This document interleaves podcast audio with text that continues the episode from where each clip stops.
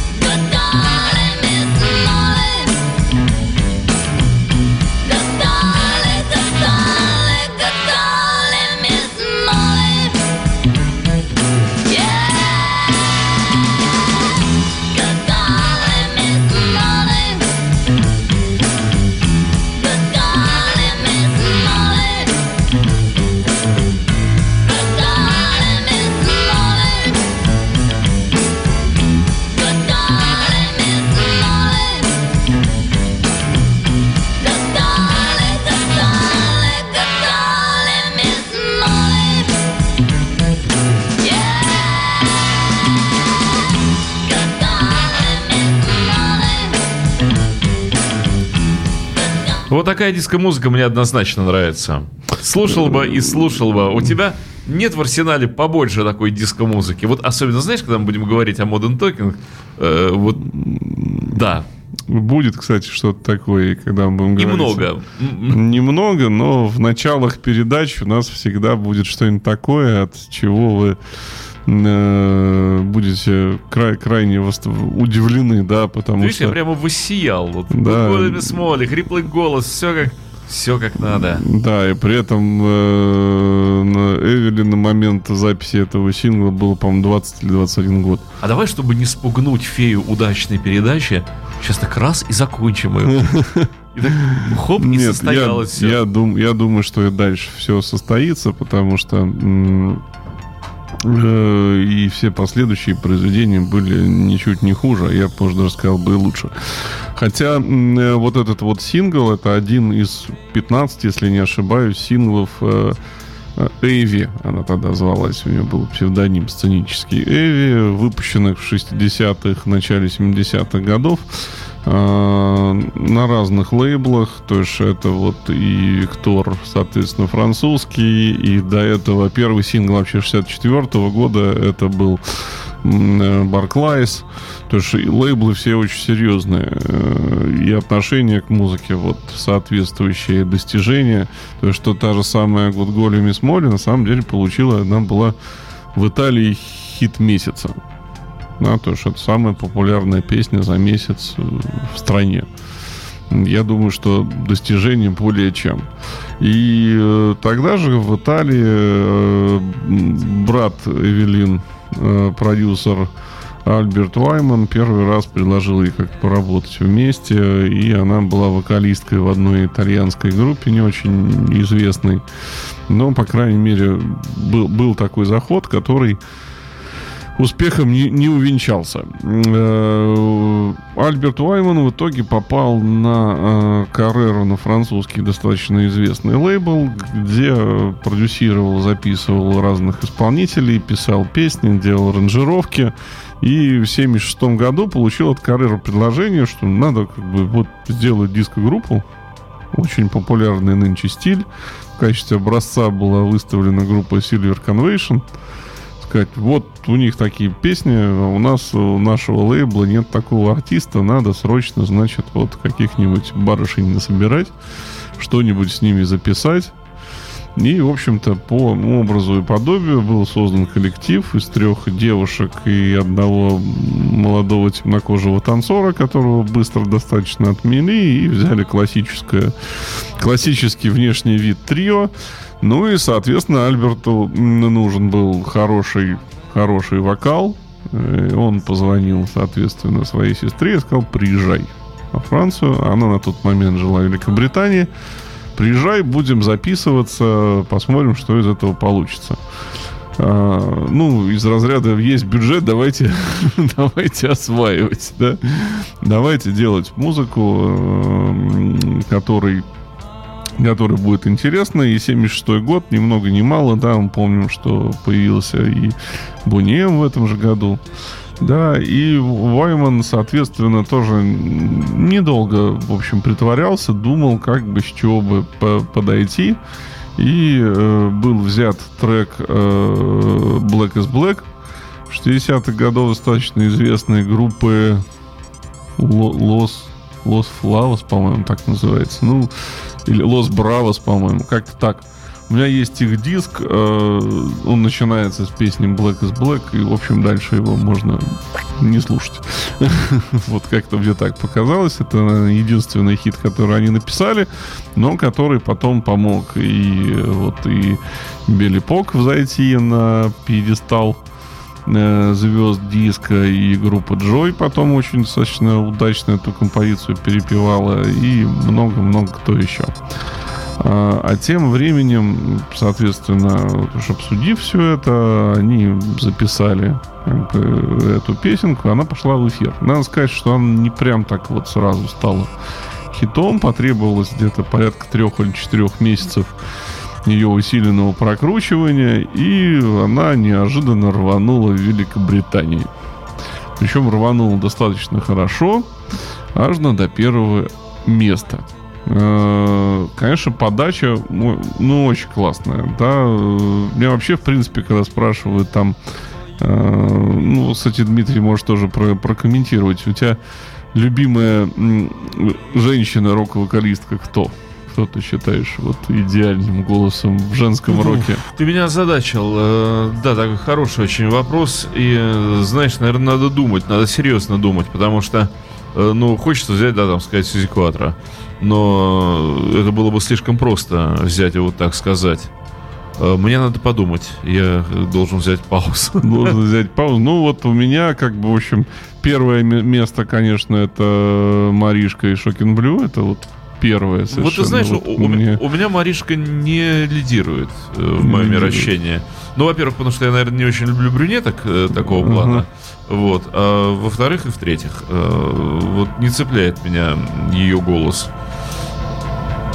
Да, слушай, ты меня озадачил, озадачил, вот, озадачил. Пошла, пошла мысль. Ну и Сьюзи Кватро, конечно, у меня на втором месте, она очень сразу, сразу как-то вот знаешь, наверное, э, возникает. Наверное, что... все-таки, ну, конечно, наверное, надо признать Сьюзи, но я бы, знаешь, вот в чем дело, молодая Сьюзи, молодая Сьюзи, э, потому что при всем моем уважении к ней, вот она ну, уже... Мы ну, просто балерин, простой балерин мы не вспоминаем, мы Нет, говорим ну, про 48 Clash. Да, вот уже как бы 2000-е годы, ну, к сожалению, к сожалению. Вот, а Ленокс, Ленокс тоже... Ну, Ленокс это уже позже гораздо. Я понимаю, это не Wave, но... Ну, ну а так, ну, вот, да, да, давай остановимся на Сьюзе. На Сьюзе Кватро, да. И, э, в общем-то, э, здесь такой достаточно э, вопрос, э, как бы, что в 76 году, делая диско-музыку и имея такой вокал, э, мне кажется, что Вайман подражал не диско-исполнителям, а он продолжал идею, э, так сказать, слегка, э, так сказать, приблизив к публике и опопсив продукцию лейбла REC, на котором как раз и Сьюзи Кватро была, и, и прочие другие какие-то глэм-рокеры. Э, вот. Согласитесь, не согласитесь со мной, так сказать, ваше право. Э, чтобы как-то подтвердить, ну вот я сейчас предлагаю, конечно, Black is Black и послушать. Ну, давай. Ну, слушать мы будем, конечно, сингловую версию 7-дюймовую, оригинальная 12-дюймовая, там больше, по-моему, 7 минут. А вот интересно, подожди. А это Нет, я все. взял да. специально передачи коротенькие, чтобы мы все успели.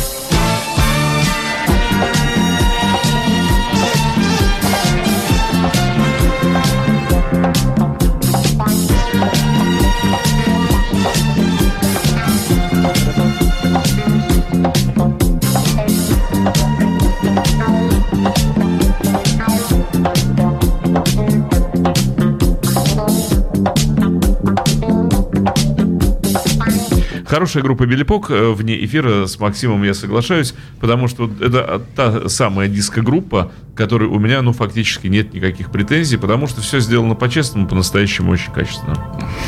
Надо отметить, что, в общем-то, какая-то такая хорошая путеводная звезда э, группе всегда, в общем-то, сопутствовала, потому что когда записывали Black is Black, Лайман показал э, Лентон э, набросок музыкальный, говорит, что вот у меня вот есть еще такая идея, она послушала, покрутила там 3-4 раза туда-обратно, что называется. И потом подошла к микрофону и сказала, ну вот у меня тут кое-какие есть слова, и давай вот это должно выглядеть примерно таким образом. И, в общем-то, в процессе записи Black is Black уже э, родился как бы скелет и идея главного боевика Билли Пок, конечно же, трека «Мисс Бродвей».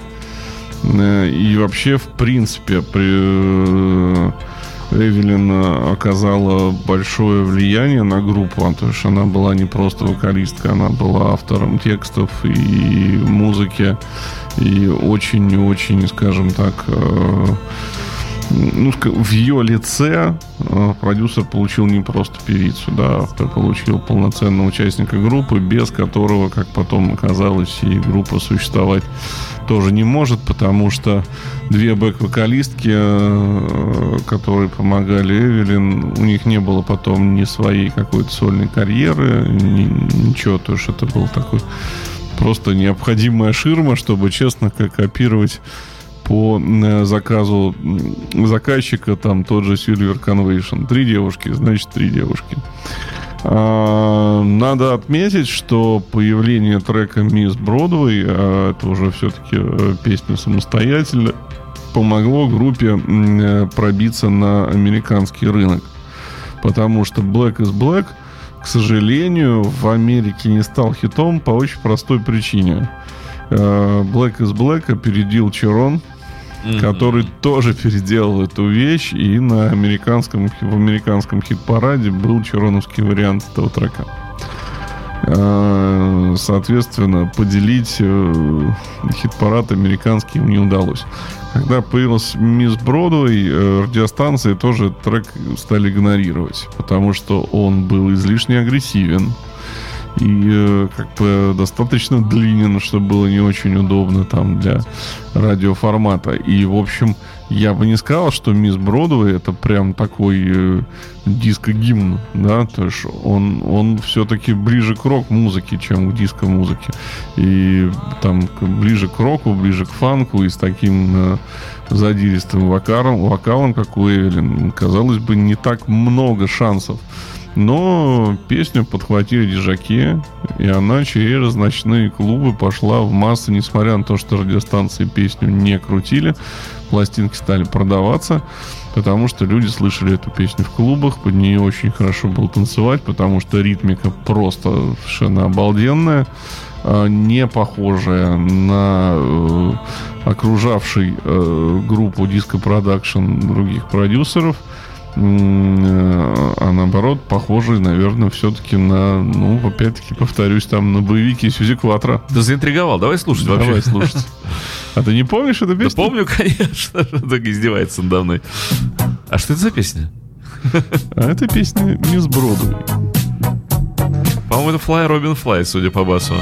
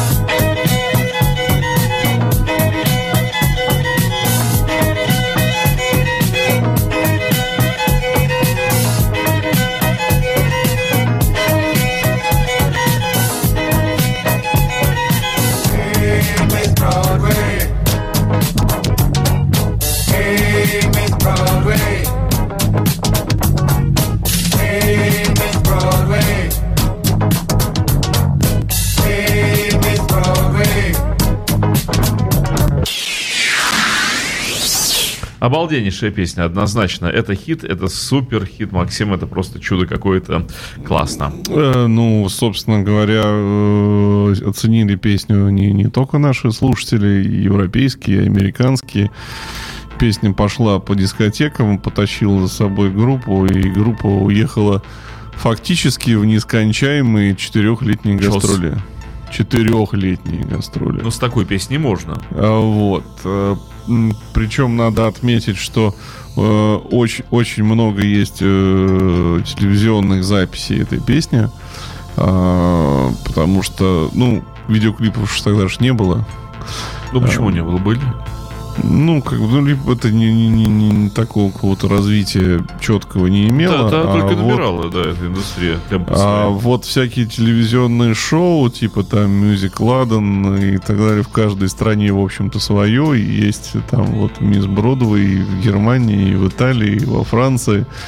И везде вот на подобного рода э, телевизионных э, дискотеках песнях года и так далее. В разных странах есть очень, очень, ну потому что, знаешь, вот э, бывает так, что там набираешь какую-то песню, хочешь посмотреть какое-то видео в том же YouTube, ну там одно-два, на Мисс Бродвей сразу там миллион?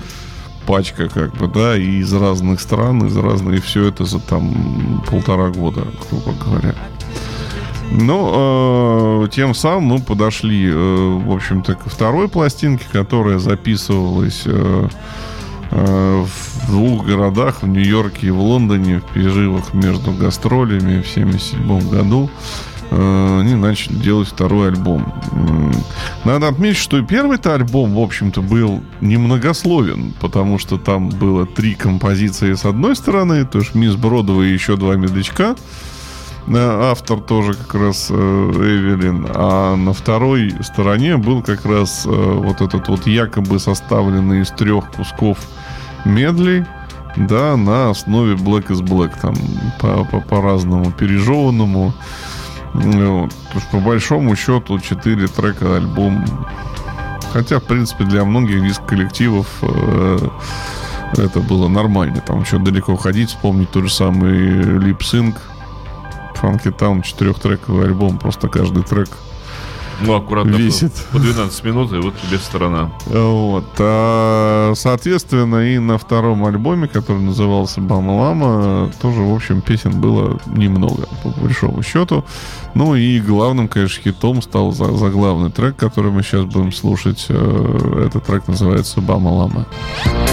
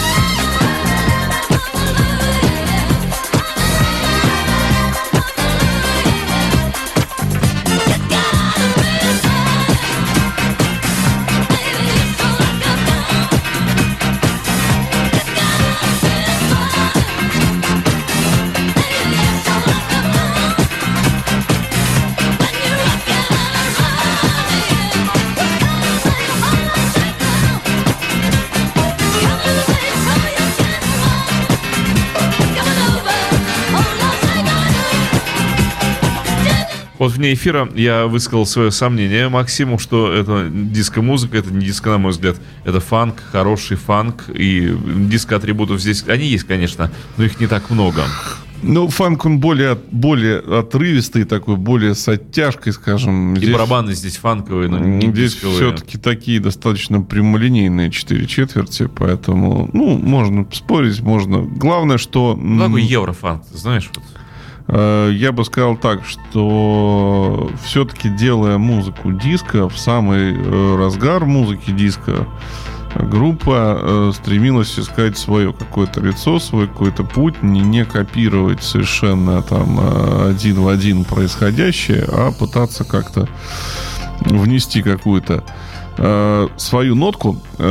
Надо отметить, что это песня, э, вот «Пама Лама», она вышла потом синглом, она еще и приоткрыла дверь для Белли Пок э, на азиатский рынок.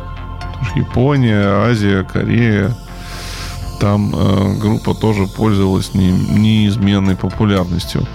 Ну и до нашей азиатской страны он тоже докатилась. И впервые именно трек Бама Лама был показан в передаче там утренняя почта, по-моему, еще где-то. В общем, мы увидели э, группу по телевизору и достаточно своевременно, там буквально через год после э, выхода э, музыки в свет. Дмитрий, кстати, а в ваши юные годы как продукция группы расходилась, не расходилась? Белебок? Да. Э, слушали, не слушали? Э, слушай, группа была, во-первых, известна, да. Э, группа звучала на дискотеках, но она находилась где-то, знаешь, ну так вот ровно в первой десятке 15 коллективах, которые, ну, они обязательно присутствовали на танцевальных на танцевальных вечерах, э, на дискотечных вечерах, э, группа не была в каком-то ошеломительном топе. Вот я вот сейчас слушаю и понимаю, что она, наверное, была достойна куда как лучшей участи и доли, э, потому как это все сделано, как это сочинено, как это записано. Я, например, никогда не видел и не держал в руках виниловые пластинки Белипок. Угу. Никогда. Вот нигде, ни у моих знакомых, ни мне на руки. Вот никто никогда не предлагал. Не хочешь ли купить Белипок? Все что угодно, другое. Это нет. Ну, Белипок, кстати, сейчас очень ценится пластинки. Вот, то есть винила на руках не было, записи, еще раз повторю, были, да, но вот такого, чтобы а, там, чтобы э, открыть окно своей коммунальной квартиры, выставить и, туда колонку. Дать, дать и, во двор, да. да. А, опять же, мне всегда эта группа нравилась, но у меня не было ни одного альбома на, там, скажем, катушках, на бобинах, ни одного альбома Белепок записанного. Целиком тоже. Да, да? я, я удовлетв... удовлетворялся тем, что это звучало на диско. Я не делал а. сборники, знаешь, я не очень любил сборники. У меня всегда было альбомное ощущение музыки. Э, вот, ну мне никогда никогда не, ну ты же знаешь, да, как в ту пору приносили, обменивались, вот э, всегда поступают пласты, ты переписываешь. Ни разу никто мне не давал, не приносил пластов Белепок. Угу. Э, несмотря на то, что вся остальная музыка вот шла бурным потоком. Э, так что вот, да, вот так получалось, что она здесь, э, в Петербурге, во всяком случае, в Ленинграде, она не имела такого очень большого хождения, хотя, еще раз повторю, эта группа всегда звучала на дискотеках. Угу. То есть все эти песни, они были не просто известны, они были хитами, они были супер известные. Ну, то, что ты просто был в том кругу, в котором диско-пластинки за руку в руки не передавались. Передавались, передавались. Да, это, тот, ты знаешь, э, тогда не было такой э, вот градации жесткой. Мы собираем только диск, мы слушаем хард-рок, а мы пластинки ходили все. То есть тебе разом вот э, человек приходил с пластами, и там, ей-богу, разом мог оказаться Киз Дестроя, Бнием Oceans of Fantasy, и там Джо Дассен, и, не знаю, там Джон Леннон. И ты вот э, разом эти четыре пласта ты просто катал себе на бобины, и дальше со временем, ну что-то у тебя оставалось, что-то ты тер, потому что менее востребовано, и... Э, ну, то есть какая-то музыка задерживалась, какая-то да, нет. Да, но ходило абсолютно все. Вот не было такого, что человек вот там только хардеров носит. Нет. Понятно.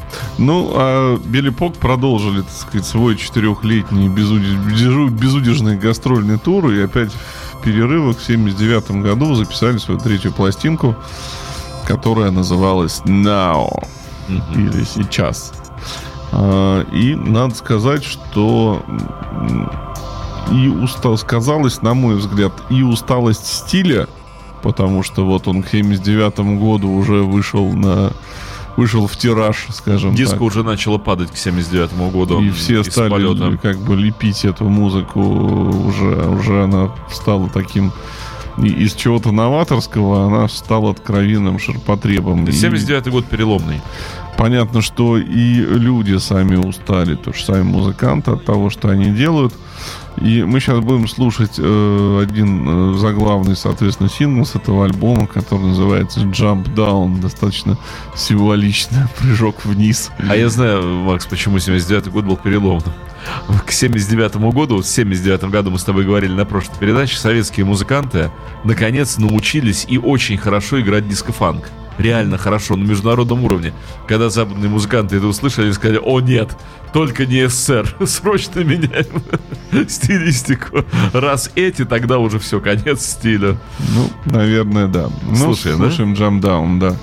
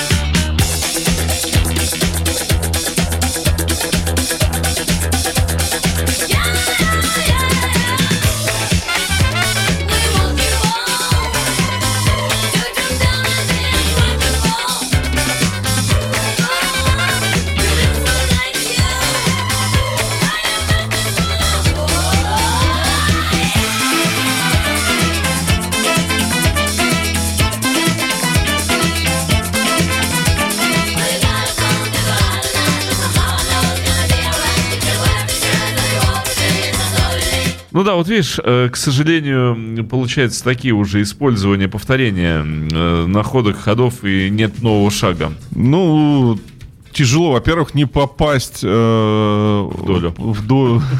не попасть под влияние э, продакшена от Нила Роджерса и группы Шик в тот момент было просто нереально. Это, во-первых.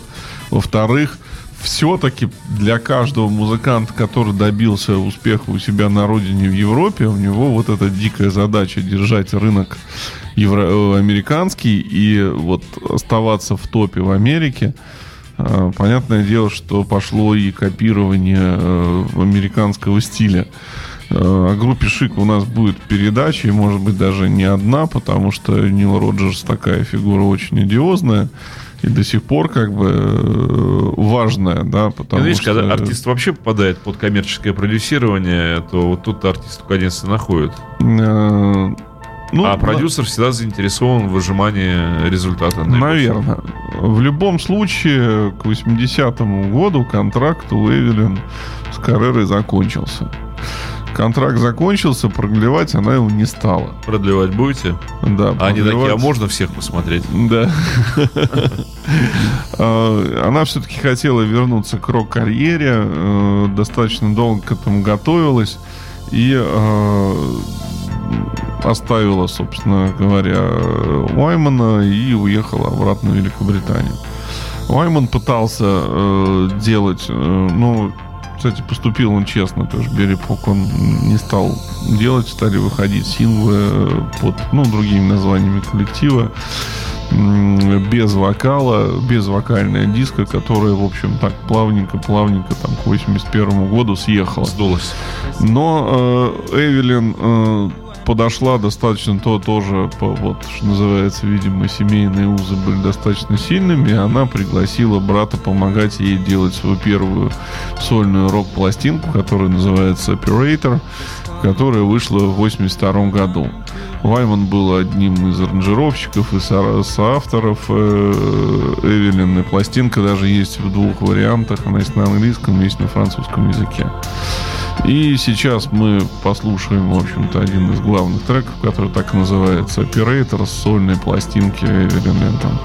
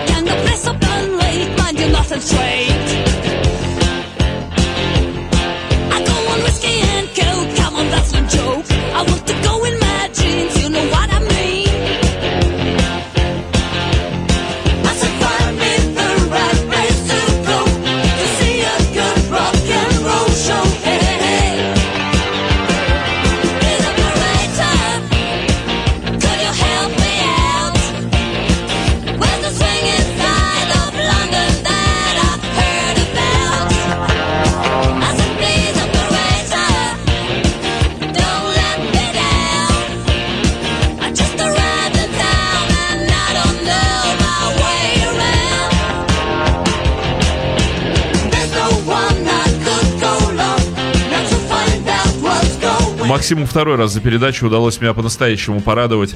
Э, ну, сначала Good Golden Miss Molly, а теперь вот эта вещь, которую я не слышал, она прошла мимо меня.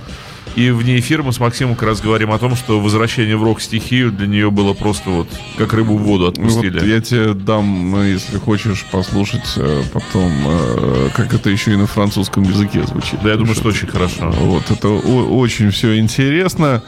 Но, э, скажем так, сольная карьера Эвелин продолжалась и была такой, скажем, ну, ни шатка, ни валка. То есть выходят синглы, там э, еще что-то, но сказать, что вот прямо она добилась такого успеха, который был у Билли Пок, к сожалению, нет. Странно, что нет. Вот для меня странно по материалу. Потому что очень хороший материал. И для новой волны, для начала 80-х, мне кажется, это было попадание, ну, в десятку. С одной стороны, да, а с другой стороны, ну, вот все эти группы там к 82 году их э, все повыкидывали э, синтезаторной командой.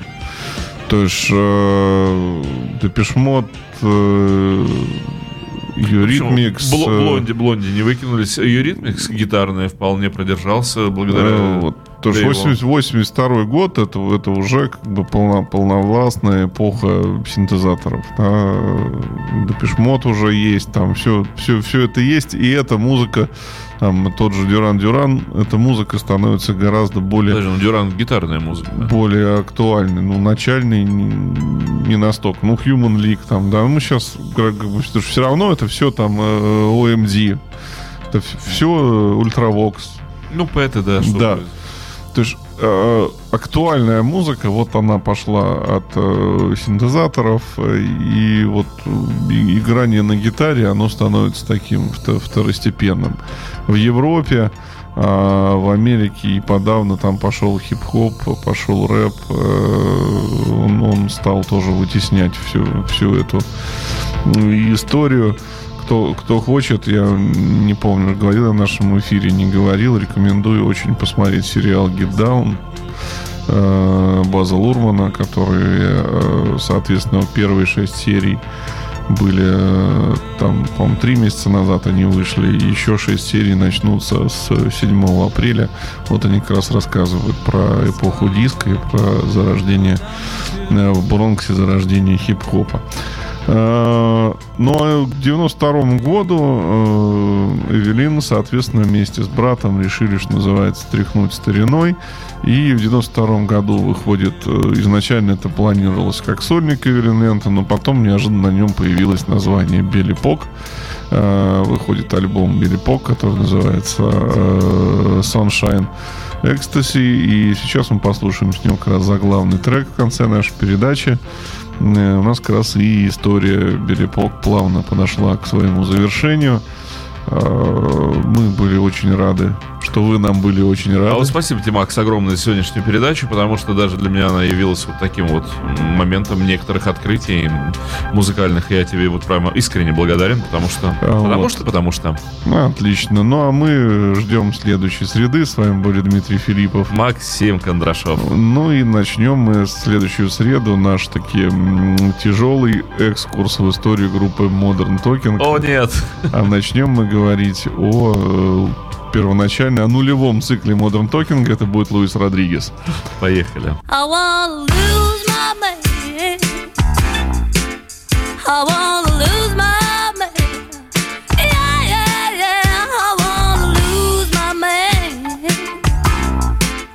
Just wanna